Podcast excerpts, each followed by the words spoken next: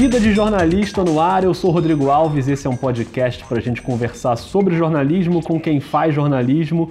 Não sei exatamente por onde você está ouvindo esse episódio, pode ser pelo link direto na web, que fica lá na abertura do perfil do Twitter, o arroba vida jornalista, pode seguir a gente por lá para ficar por dentro. E dá para ouvir pelos aplicativos aí no seu celular, seja o Spotify, se você já tiver, o iTunes da Apple, o Castbox, que eu acho bem tranquilo de usar, Podcast Addict, Player FM ou no YouTube, se você preferir, enfim. É só escolher, ajusta aí o seu volume porque está começando mais um episódio. Recentemente a gente falou sobre cobertura de clube de futebol. Eu conversei com a Amanda Kesterman, que cobre o Flamengo no Globoesporte.com, e hoje a gente volta ao futebol, mas para falar de narração então bora fazer uma ponte aérea com Belo Horizonte, porque a convidada da semana é a Isabelle Moraes, narradora da Rádio Inconfidência. Ela foi a primeira mulher a narrar um jogo em Minas Gerais, já passou aí por Brasileirão, Libertadores, Copa do Brasil, Copa do Mundo, inclusive. A gente vai falar bastante sobre tudo isso. E eu queria dar as boas-vindas à Isabelle, que vai entrar no ar daqui a pouquinho, né? Então obrigado aí por bater esse papo aqui no Vida de Jornalista. Seja muito bem-vinda. Obrigada, Rodrigo. Obrigada. Agradeço muito. Assim, é legal conversar com quem se interessa pelo nosso trabalho, né? Esse nosso dia a dia louco e muito inconstante, mas que é muito gostoso de trabalhar. É, a rotina não é o nosso forte, né? A gente é. realmente, cada dia é uma coisa. E você já fez tanta coisa, já narrou tanto jogo, já fez tanta coisa boa, que parece que você tem aí já uns 10, 15 anos de carreira. E na verdade você ainda está na faculdade. Como é que pode isso, Isabelle? Tô, tô, eu tô no sétimo período de jornalismo na UFMG, aqui em Belo Horizonte. Tô para acabar já nesse universo de TCC e tudo mais, muito bom, mas com um pé muito forte dentro do mercado, né? Eu sempre me propus a ir pro mercado desde muito cedo, assim. Eu sempre fui muito inquieta. Eu sou muito inquieta. Então, assim, eu não consigo fazer pouca coisa. Eu tenho que pegar muita coisa para fazer e eu tenho que ficar envolvida com alguma coisa de qualquer maneira. E eu sempre fui muito inquieta nesse ponto. E desde o começo do curso, assim. Eu tô na Rádio Confidência como estagiária desde julho do ano passado e passei pela Fox, essa é uma história na, na narração, principalmente, né? Que foi onde eu mais me firmei até agora. É, mas é legal porque tem muito estudante de jornalismo que escuta o podcast e aí o pessoal sempre pergunta, né, sobre essa entrada no mercado, como é que faz para pular esse muro aí? É um muro alto, não é fácil de pular. Então, queria até que você começasse contando como é que você entrou para a rádio e como é que você virou narradora. Pois é, assim, eu te falei, né? Eu tô, tô no sétimo período, tenho 21 anos, então me aproximo muito de quem tá no jornalismo, quem tá dentro da, ainda da, da, faculdade, né? E muita gente às vezes fala assim, ah, pô, mas você teve muita sorte, assim, você começou numa rádio legal e tal, teve oportunidade, você passou pela TV, na Fox, tudo mais. Aí falam assim, ah, mas você teve sorte demais. Gente, não é sorte, né? Assim, acho que é, eu acho que muitas coisas caíram no meu colo, sabe? Mas para terem caído no meu colo, eu tinha que estar naquele lugar. Então eu sempre fui muito assim de procurar todo mundo, de pedir, sabe, indicação, de, de procurar. Porque eu sou de uma cidade do interior e lá eu não conhecia nenhum jornalista, ninguém da minha família é jornalista, não tinha nenhum meio para chegar a nada. E eu saí de lá muito determinada, assim, eu vou conquistar tudo que eu quiser, e eu vou, e eu vou sozinha. Tanto que eu vim sozinha. Eu saí da minha cidade, que é Itamarandiba, em 2015, com 17 anos, eu vim sozinha, assim. Foi muito difícil, porque minha cidade é muito interior, e Belo Horizonte, a gente fica brincando que é uma grande roça, assim, mas mesmo assim é uma cidade grande com a sua rotina louca, sabe? Isso aqui não é vida, sabe? É, lá eu costumava sair, às vezes, da escola, cinco minutos estava em, cinco minutos estava em casa, qualquer lugar. Aqui não, uma rotina muito maluca, de cidade grande, tive que me acostumar, e eu já vim muito determinada com a cabeça pro esporte, assim, completamente. E eu entrei no curso já pensando na área esportiva. Eu lembro minha primeira apresentação na sala, assim, ainda no primeiro semestre do curso. E aí todo mundo se apresenta, né? Ah, que, que, quem, quem você é, de onde você é, o que, que você quer fazer no curso. E todo mundo, ah, eu, meu nome é tal, eu sou de tal lugar, eu não sei ainda que área específica eu quero, mas eu gosto de jornalismo pela comunicação e tal, tal. E eu, assim, não, eu sou Isabelle de Tamarandiba, eu quero fazer jornalismo esportivo. Era sempre assim. E aí eu comecei a trabalhar numa assessoria dentro da UFMG, numa escola de educação física, já com contato com esporte, quando apareceu em Confidência. Nesse, nesse intervalo também eu escrevi num site que chama Vável Brasil. Aí eu fui cobrir uma palestra é, por essa assessoria sobre racismo no futebol, homofobia no futebol, machismo, é, todas essas questões. E aí tava lá o, o então diretor artístico da Rádio Confidência, mas que era que hoje é presidente, o Elias Santos. Ele comentou assim: ah, porque a Inconfidência quer lançar há muito tempo uma narradora e tal.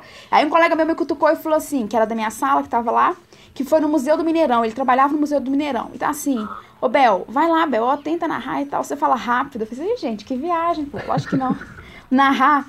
E aí acabou essa, essa palestra do Elias Santos. Eu fui procurar o Elias Santos porque eu já estava doida atrás de um estágio. Eu já tinha mandado e-mail e mensagem para todos os diretores de equipes de esporte de, de BH, assim, que eu sabia. E aí tinha mandado, inclusive, pra Inconfidência, mas não tinha recebido retorno.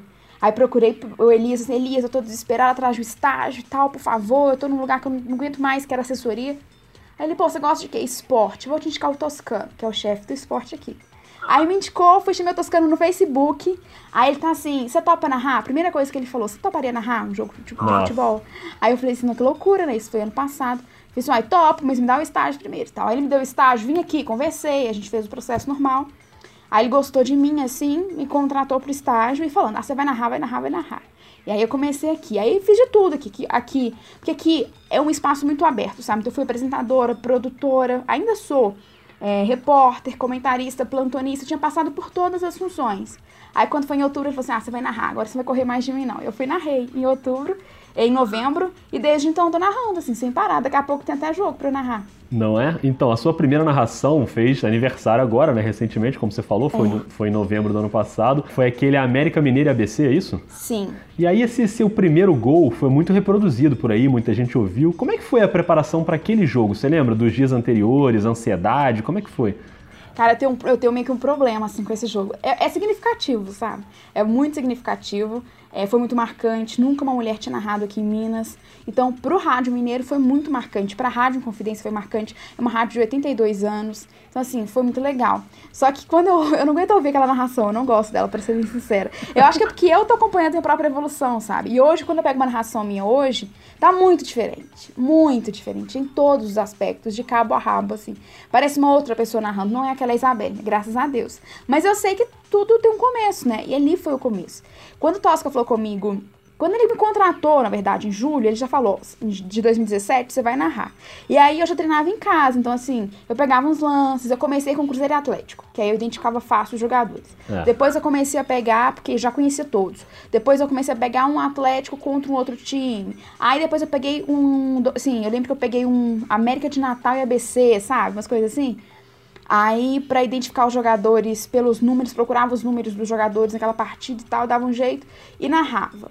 É, mas só lances em casa. O meu primeiro jogo completo, de fato, foi o ao vivo América BC. E eu saí de lá exausta. Hoje eu consigo me controlar. Tem jogo que eu saio exausta. Por exemplo, Atlético e Palmeiras, que foi um a um na Independência, tô falando dos mais recentes. Uhum. Eu saí completamente exausta. É, Cruzeiro e Flamengo nas oitavas de final da Libertadores, que foi no Mineirão. Eu saí muito exausto. Porque, assim, é exaustivo por quê? Tem, tem equipes né, de transmissão que tem uma pessoa de fora para abrir a jornada. Acho que a Rádio Globo aí, por exemplo, tem, né? É, é. Então, uma outra pessoa no estúdio abre a jornada, vai, aciona todo mundo e passa pro, pro narrador, é, sei lá, cinco minutos antes da bola rolar, assim. E depois pega. Aqui em confidência, não. Se o narrador abre, o narrador fecha. Então, uhum. se, por exemplo, Cruzeiro e Flamengo foi um jogo de 9h45, a gente naquele jogo abriu 9 horas, mas a gente já estava participando do programa desde 8. Abri 9, aí tem o jogo que acabou meia-noite, a jornada vai até depois, até quase uma hora da manhã, até uma hora da manhã. Foi um jogo louco, assim. Aquele barulho, sabe? Porque na minha direita era a torcida do Cruzeiro, à esquerda a torcida do Flamengo. Você sai como se tivesse corrido uma maratona, assim, sabe? É, Porque é jogando o tempo todo e é muito exaustivo. Então, então eu consegui ao longo do tempo ir, sabe, me entendendo nessa forma de não cansar demais, de saber usar minha voz. Mas aí na preparação era assim, lances. E aí o primeiro jogo inteiro foi a América BC. Não, isso você de. Isso que você falou de narrar sozinho em casa, é, bom, eu trabalho como comentarista e já comentei muito jogo sozinho em casa para treinar, né, para mim mesmo. As pessoas acham que a gente é meio maluco, né? Mas no fim das contas, isso ajuda muito a se conhecer, a perceber uns vícios, até a definir um pouco ali o, o seu estilo.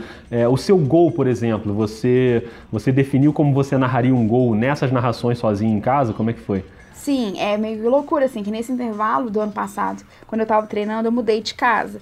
E aí eu vivia numa. morei numa casa muito pequena, que era assim, era um apartamento muito pequeno, que era. É, do, bem do lado de um, de um pessoal, tinha até uma recém-nascida e tal. E eu, quando eu tava sozinha em casa, a gente era meu momento, assim. Eu narrava tomando banho, sabe? Às vezes eu tava uhum. sozinha em casa, eu narrava. Toda hora que eu lembrava, eu tentava narrar. Porque foi uma das grandes dificuldades minhas, até no, na Copa do Mundo, por exemplo, que aí já foi uma outra experiência com TV, foi uhum. encontrar meu tom, assim, para não ficar aquela coisa picotada, porque eu entendo a narração de rádio como uma música, sabe, que você vai cantando, parece, é muito cantado. A narração de rádio é. E aí era muito picotado, aquilo me incomodava, então para encontrar, encontrar meu tom, assim. E outra, é muito inesperado o que acontece no futebol, né? Quando a bola rolou, acabou, você não sabe mais nada que vai acontecer ali. E aí eu ficava uns, uns, exercícios que eu fazia, e eu sempre fui de conversar sozinha, que é um ótimo, uma ótima experiência, gente. É uma ótima experiência. Muito é? boa. para você se ouvir, para você se articular com você mesmo, assim. E aí eu sempre fui. Aí eu pegava, assim, é, eu não. Em alguns momentos eu não tava assim, sem assistir algum, a lances, assim. Eu imaginava algum lance ia narrando na minha cabeça, algum lance. É, sabe, eu imaginando um lance ia narrando aquele lance no momento que eu imaginava. Isso uhum. é uma ótima experiência para o inesperado, sabe? E o grito de gol. Que eu fui melhorando com o tempo. Meu gol era muito aberto, era um gol. Aí eu fui melhorando para um gol mais fechado, mais encorpado. Mas isso é tudo experiência também, sabe? E a experiência. É. E outra coisa que as pessoas nem sempre sabem sobre narrador, comentarista, apresentador, que é uma ajuda fundamental, que é fonoaudiólogo, né? Muita gente acha que Nossa. fazer fono é só quando você ou tem um problema de fala, ou, sei lá, uma lesão nas cordas vocais. Mas assim, não sei como foi no seu caso, mas para mim ajudou muito desde respiração, é, postura, vício de linguagem. Então acho que o trabalho das fonos é muito importante. No teu caso, você passou por isso também? Então, na rádio não. Eu lembro, eu narrei numa terça-feira. América BC, dia 7 de novembro. E aí, na sexta-feira, eu almocei, eu almocei com o Toscano, que é meu chefe. Que foi assim, é, é, o sonho, era o sonho dele, entendeu? Desde muito tempo. Ele tá aqui na rádio desde 2006 mais ou menos. E aí ele é, sempre teve esse sonho de lançar uma narradora. Ele falava comigo, Isabelle, eu ofereci para todas as minhas estagiárias, porque a rádio é uma rádio pública, sabe? Uhum. E aí o, os cargos móveis dele são os cargos é, de é, estágio. E agora tem três meninas, por exemplo. E ele falava assim, ó, ele falou assim comigo, vai, erra, mas faz. E eu fui, assim, não tinha preparação nenhuma, ou tosca, eu não tinha sentado com tosca para narrar um jogo inteiro, não tinha rolado isso. E eu fui, assim, meio que despreparada, mas fui na coragem. A minha experiência com fono, que foi, sim, foi essencial, foi excepcional, assim, foi na Fox Sports. Sim. Que foi um processo que desde o começo, desde quando eu estava entre as três finalistas, a, a fono deles, as duas fonos, é, foram nos acompanhando, assim, e durante a Copa a mesma coisa, era fono todo santo dia. E eu nunca tinha pensado como que isso é tão importante. É, é assim, para mim, um marco na minha narração, nesse começo de narração, foi a fono, assim, para você se entender. Porque a forma como você coloca a voz é muito entendimento seu. Eu lembro que uma vez, uma, eu tava aqui na rádio, aí um cara daqui chama Parreiras, tá aqui na rádio tem uns 80 anos tem uns 80 anos mesmo, assim, ele tá desde o começo da rádio. Legal. E aí ele falou assim comigo, ah, Isabelle, você tira sua voz da garganta, mas tira sua voz daqui, ó, e colocou a mão sobre o peito. Aí eu, nossa, que lindo, tirar do coração e tal. Ele, é, assim, ele, não sei se ele não entendeu que eu não tinha entendido, mas depois a fono foi me explicar, e um dia ela foi isso comigo, Isabelle, tira a voz da garganta, mas tira aqui, ó, do peito. Aí eu entendi que não era do coração, não era. Era uma coisa técnica. Era técnica, tadinha. Ele tentou falar comigo, eu que não entendi. Mas a fono me ensinou você a tentar tirar a voz de dentro, sabe? E é muito estranho, porque, sei lá, você não percebe. Mas quando você trabalha com a voz, e é uma arte, você consegue se perceber naquilo, a se descobrir. E foi um processo muito forte da Fox pra, pra rádio, foi assim, especialmente no processo de seleção da Fox, eu sou aqui de BH. E foi assim, de domingo a quinta-feira, eu trabalhava aqui na rádio, estudava, estudava de manhã, trabalhava tarde e noite, aqui na rádio. Quinta, eu trabalhava só até de manhã, não tinha aula, ia pra Fox, ia pro Rio, ficava quinta, sexta, sábado, voltava sábado à noite, domingo eu já narrava aqui, e era assim. Eu fiquei uns dois meses sem um dia de descanso. E aí teve um dia, por exemplo, de no domingo eu narrei na rádio, na quarta-feira eu narrei aqui na rádio, jogos ao vivo. Na quinta de manhã eu fui pra Fox, aí eu narrei Fox quinta, sexta e sábado em treino. No domingo eu tava aqui de novo pra narrar na rádio. E é muito distinto é, a sua narração de rádio e a sua narração de TV. Porque é. eu falo rápido por natureza. E quando eu cheguei na Fox, eu narrava muito rápido. Eu tinha uma descrição de lance muito forte, porque a minha escola é o rádio.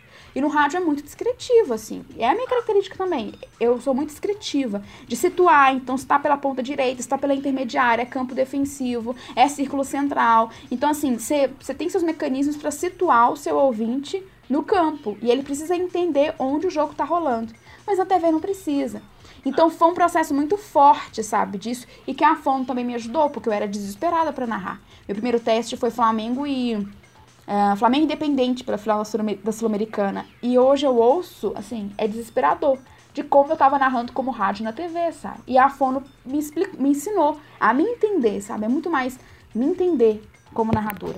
É isso que você falou. Quando eu vejo, por exemplo, os, os primeiros jogos que eu fiz comentando, é, eu tenho alguns gravados assim para ver, é uma diferença muito grande, né? A gente tecnicamente muda muito, né? Você vai adaptando coisas ali. Então isso que você falou de você hoje não, não ficar satisfeito ouvindo aquele seu sua, aquela sua primeira narração, é, o que que você acha que mudou mais tecnicamente na tua, na tua voz, no teu jeito de falar, no teu jeito de contar o jogo?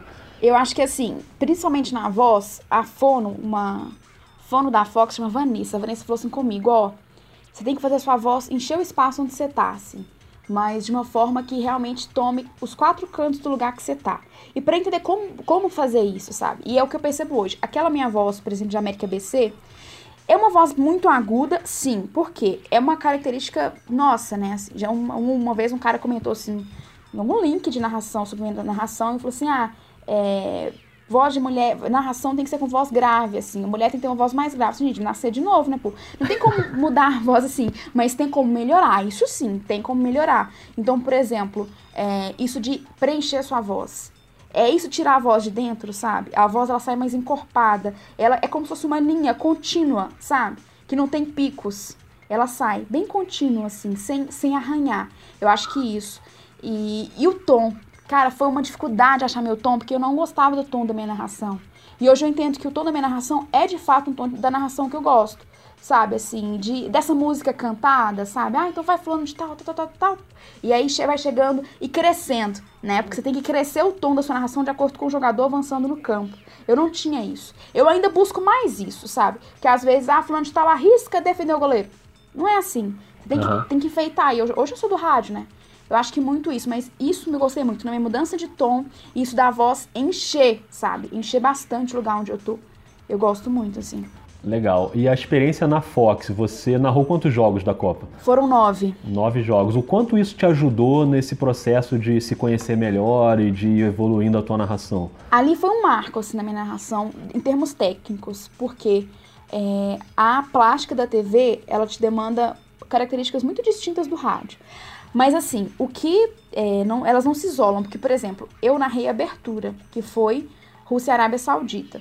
E quando a Vanessa, que foi a Vanessa Rich, que coordenou o nosso projeto, tal, o Narra Quem Sabe, quando a Vanessa me chamou e falou assim: Ah, Isabel, você vai narrar a abertura, porque a gente confia muito em você, você está preparado e tal. E ela percebeu isso no, no processo seletivo, porque eu já vinha de uma experiência pequena no rádio, mas uma experiência do ao vivo, sabe? Eu já tinha passado, mesmo com poucos jogos no rádio, é aquele frio na barriga, aquele desespero. Então, por exemplo, no ano passado eu narrei Atlético e Grêmio na última rodada do Brasileirão.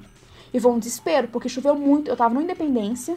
Foi um jogo que foi 4 a 3 e assim, foi desesperador porque choveu muito, tava caindo raio, raio pra tudo quanto é canto, tanto que a nossa transmissão caiu um raio e queimou tudo. Eu encerrei a jornada pelo telefone, o nossa. jogo ficou parado. Eu lembro que assim, o jogo voltou, o Otero fez um gol de falta pro Atlético, aí nosso sinal caiu na hora que eu tava gritando gol. Foi um desespero. E era meu quinto jogo da vida, assim, ao vivo. Nossa. Então, é, de saber se virar. Então a rádio me deu isso. E muito por essa, essa questão da rádio confidência, da nossa transmissão. Eu coordeno todo o pré-jogo. Então, por exemplo, agora Atlético Santos é um pré-jogo mais curto, porque é fora de casa. Mas quando o jogo é no estádio, é sempre uma hora. Então você tem uma hora para abrir, chamar repórter, chamar comentarista, dar temas pro comentarista comentar, chamar o repórter, dinamizar. É uma hora de pré-jogo. Voa com você falando, sabe? Mas voa se você saber usar aquele espaço que você tem.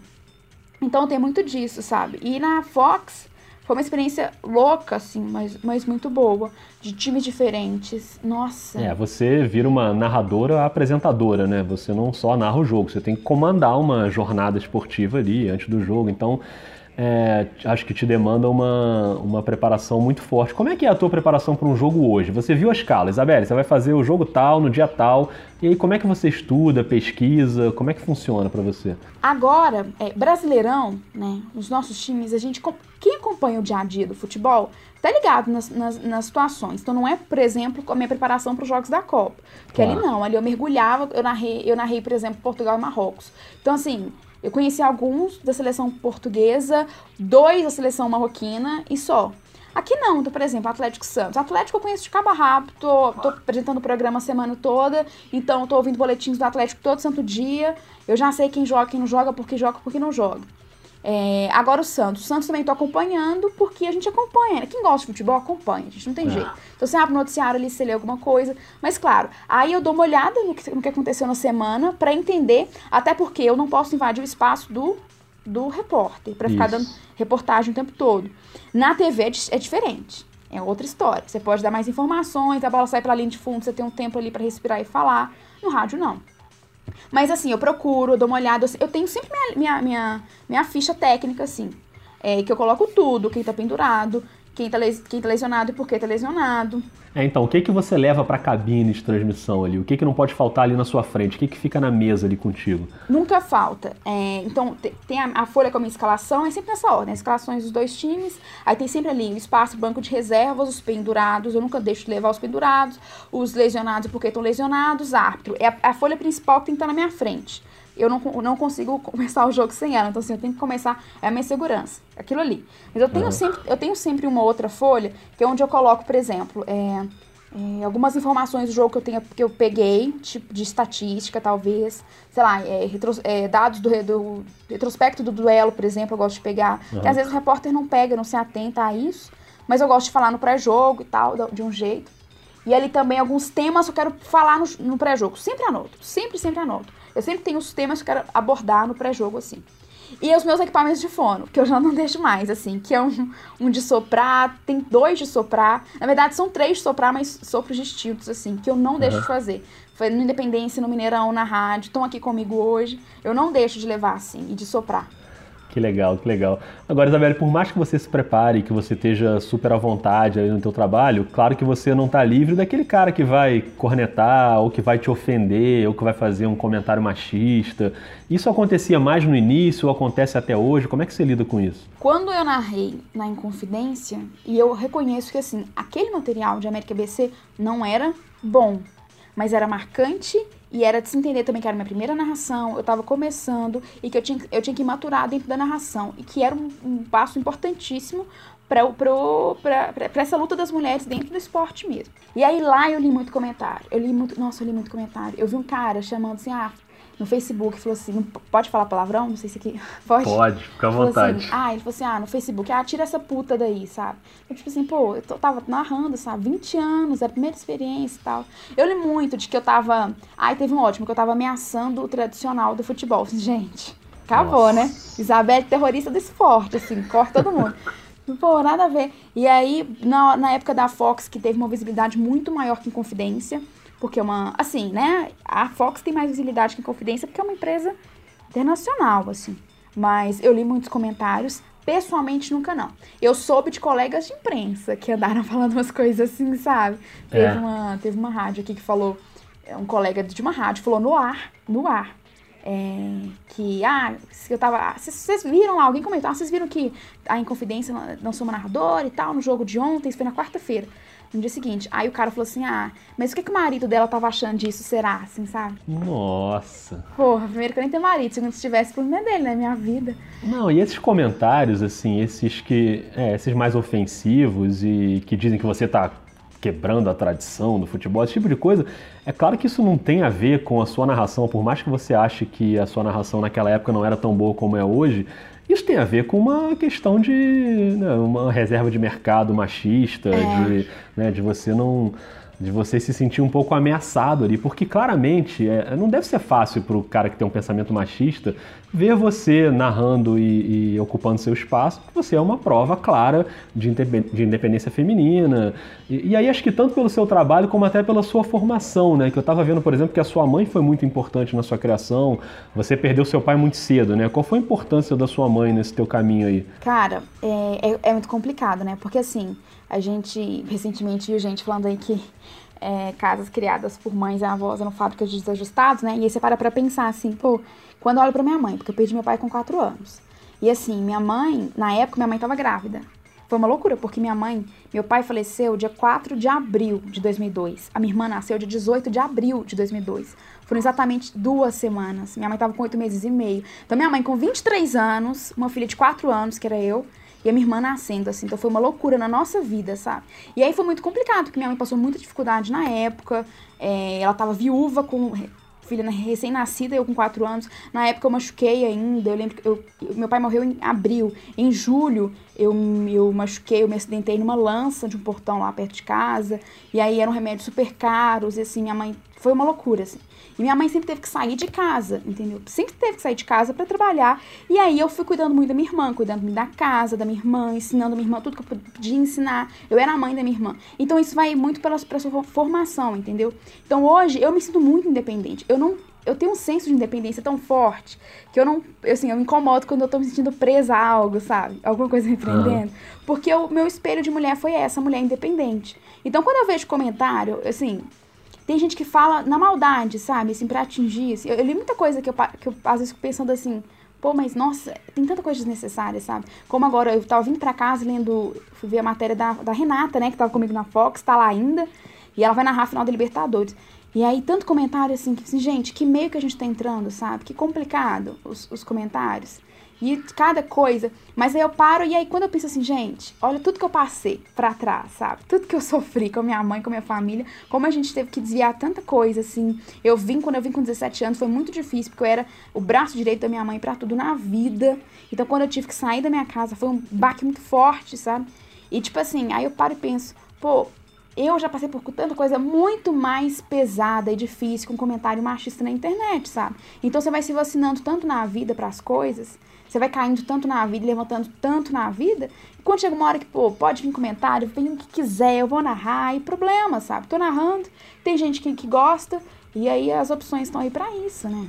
Não, você tá certa. Manda um beijo para sua mãe e fala para ela que essa fábrica de desajustados aí tá funcionando maravilhosamente, tá dando tudo muito certo. Ela é muito boa, ela é incrível, ela é incrível. E, e, além dessa, além da narração e de apresentação, como você falou, você faz outras coisas na rádio também e até uma oportunidade de te colocar frente a frente com outras mulheres muito importantes do esporte, né? Eu vi que você recentemente fez uma entrevista com a incrível Aida dos Santos, né, a saltadora, que é uma das pioneiras do atletismo brasileiro, foi para a Olimpíada de 64 no Japão na raça, né, sem estrutura nenhuma.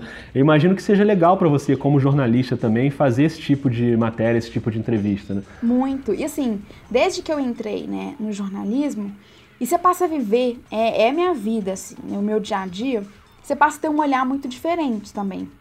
Eu tenho um olhar muito diferente para o esporte. Eu gosto muito de futebol Série A, masculino, sabe? Futebol masculino Série A. Mas eu entendo que o esporte é muito mais que isso, sabe? Então eu tento sempre ter esse olhar para muito além daquilo que, assim, da bola rolando no 11 contra 11 pela elite do futebol brasileiro, sabe?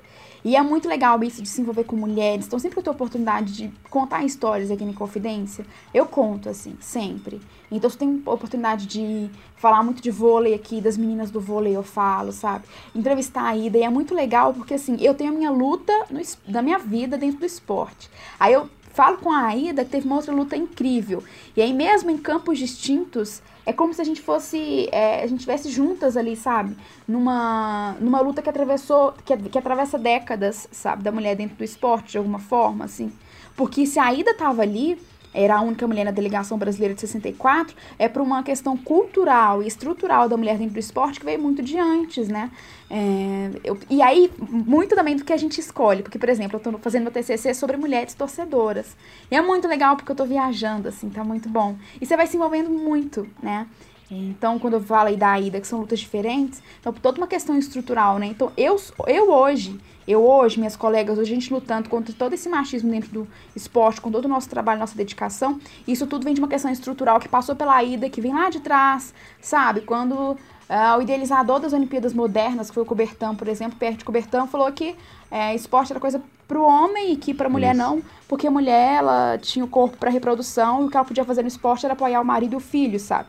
Claro, tô criticando não, Cobertão foi um cara revolucionário, mas assim, nesse ponto, então, tanto a Ida quanto eu, nós somos fruto, a nossa luta é fruto de uma resistência é, estrutural de décadas, décadas, décadas, né? Então a gente tá junto nisso. É muito bom se envolver nesses assuntos, conversar com várias mulheres de várias áreas no esporte. Não, imagina, o esporte tem histórias muito legais e, e essas histórias dos personagens mulheres brasileiros nas primeiras Olimpíadas né, ali da era moderna, quando o Brasil começou a ser representado, se a gente vai cavando isso aí, a gente encontra cada história espetacular.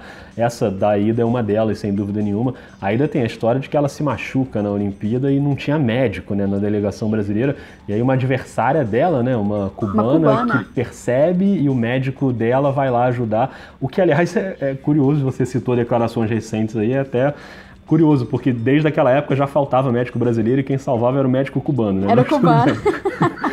É, mas enfim, ô Isabelle, para a gente arredondando o nosso papo, você ainda é muito nova, mas quando você olha para frente, você pensa em seguir numa carreira longa como narradora ou você pensa em fazer outras coisas também ou não está pensando nisso agora? Como é que você olha para frente? Cara, eu penso em muito Olimpíada, assim, muito. Porque eu tinha três sonhos. Quando eu entrei no, na, no jornalismo esportivo, lá com 17 anos, 2015, eu falei assim, ó, quando eu, eu pensava assim pra, comigo mesma, ó, quando eu, quando eu me formar, eu quero fazer três coisas. Eu quero cobrir uma Olimpíada, porque eu sou a louca da Olimpíada, assim, eu sou apaixonada com Olimpíada. É, eu quero cobrir uma Olimpíada, eu quero ser repórter de campo, que eu achava o máximo ficar atrás do gol. Assim, gente, que louco, assim, que legal começar com um atleta e tal. E também quero participar de mesa de debate, assim, sabe? Onde sua voz tem tanto peso quanto de qualquer um que tá ali. E uhum. é respeitado, assim. Repórter eu já fui, assim, tive experiências muito legais. Eu, fui, eu, fui, eu fiz reportagem no dia do meu aniversário no Cruzeiro Atlético. E meu time perdeu, foi péssimo, mas assim, a experiência foi ótima, foi linda. É, mas ok. E aí fiz reportagem, é, mesa. Teve o Comenta Quem Sabe, que eu participei. Mas aqui na Inconfidência eu comentei também, sabe? Comentei muitos jogos e, e foi muito legal. Tá, e Olimpíada em aberto. Quanto à narração, eu saio da rádio na metade do ano que vem. Na rádio é pública. É muito difícil que contratem. Uh, muito complicado mesmo para contratar. Ela muda de gestão a cada mudança de governador, então agora a gente vai mudar de gestão, a gente nem sabe quem está vindo, nem é. sabe como vai ser. E aí eu sou estagiária, meu estágio acaba exatamente quando eu me formo, que é em julho de 2019. E assim, eu não sei como que vai ser. Eu vou procurar lugares para poder narrar, assim, porque eu entendo que eu já consegui essa façanha para minha vida, sabe? De, assim, a gente não tem quase nenhuma mulher narrando, eu já consegui de forma assim, muito corajosa da minha parte, porque eu gostei de fazer, eu fui, já consegui, já mergulhei de cara na, na narração. Eu acho muito. Seria muito equivocado da minha parte deixar de lado, sabe? Sabendo que, pô, a oportunidade custou aparecer durante anos, apareceu logo pra mim aqui na rádio, sabe? Apareceu pra mim, eu abracei. Vivi tanta coisa como eu vivi. Eu percebo de um ano pra cá como eu melhorei. Então, como eu ainda posso melhorar? Eu sei que eu tenho que melhorar muito dentro da narração. Então, eu acho que deixar de lado nesse momento que eu tô no gás seria complicado. Mas eu penso nisso, né? Quem sabe uma TV aí, gente, ou uma outra rádio. Não, né? seria muito legal. E sem dúvida, ficou claro, eu acho, aqui no papo, que seja qual for a área, você vai arrebentar e vai fazer muito bem, porque tá claro que você é uma apaixonada por esporte, por jornalismo, então acho que foi muito legal a gente conseguir passear por algumas coisas que você tem feito e eu queria te agradecer demais pela conversa, adorei. Parabéns pelo teu trabalho, boa sorte aí nesses projetos futuros, seja na narração, ou seja cobrindo uma Olimpíada, ou numa mesa redonda de debate. Acho que você vai sempre muito bem. Parabéns, viu? Obrigada. Aí eu quero, a gente tem que se abrir muito dentro do esporte. Às vezes a gente tem uma cabeça muito fechada. Talvez só para futebol, talvez só para homens, né? A gente é formado nisso, muito nisso, né? Porque todo mundo que gosta de esporte, todo mundo não, a maioria das pessoas que gostam de esporte, elas são formadas esportivamente no futebol, assim, a cabeça. A gente começa a gostar do futebol e parte para outras, outras modalidades. Mas eu acho que viver o esporte, né, como eu gosto de viver, assim, e me alimentar de esporte todos os dias, acho que é isso. Tem um olhar muito mais amplo, né, sobre o esporte, sobre os projetos sociais que estão esporte, são muito legais, sabe? Não é pensar naquele atleta que está na Olimpíada, mas os atletas em potencial que estão nesses projetos Brasil afora. Então, acho que é muito nosso papel, né? Mostrar esse esporte o tamanho desse do tamanho do, tamanho do esporte, né, e tudo que ele alimenta Brasil afora. Não, muito legal, é isso. A cabeça tem que estar aberta sempre. A gente não pode ficar com a cabeça lá do Barão de Coubertin, que teve todo o seu mérito, obviamente, né, na, nas Olimpíadas, mas refletiam uma época em que se pensava daquele jeito e, e a gente não pode se contentar com isso, né? Tem que sempre olhar para frente. Muito obrigado, Isabelle. Assim a gente vai encerrando mais um episódio do Vida de Jornalista. Se você gostou e acha que mais alguém pode gostar, indica, compartilha, passa adiante. Se você está ouvindo aí no aplicativo que tem espaço para comentário, deixa um comentário, faz uma avaliação, porque isso ajuda também a chegar até mais gente, faz o podcast chegar até mais gente e segue a gente também lá no Twitter, no arroba vida jornalista. Na próxima semana vai ter novidade, já aviso logo, mas não vou dar spoiler por enquanto, então aguarde. Um beijo, um abraço e até mais.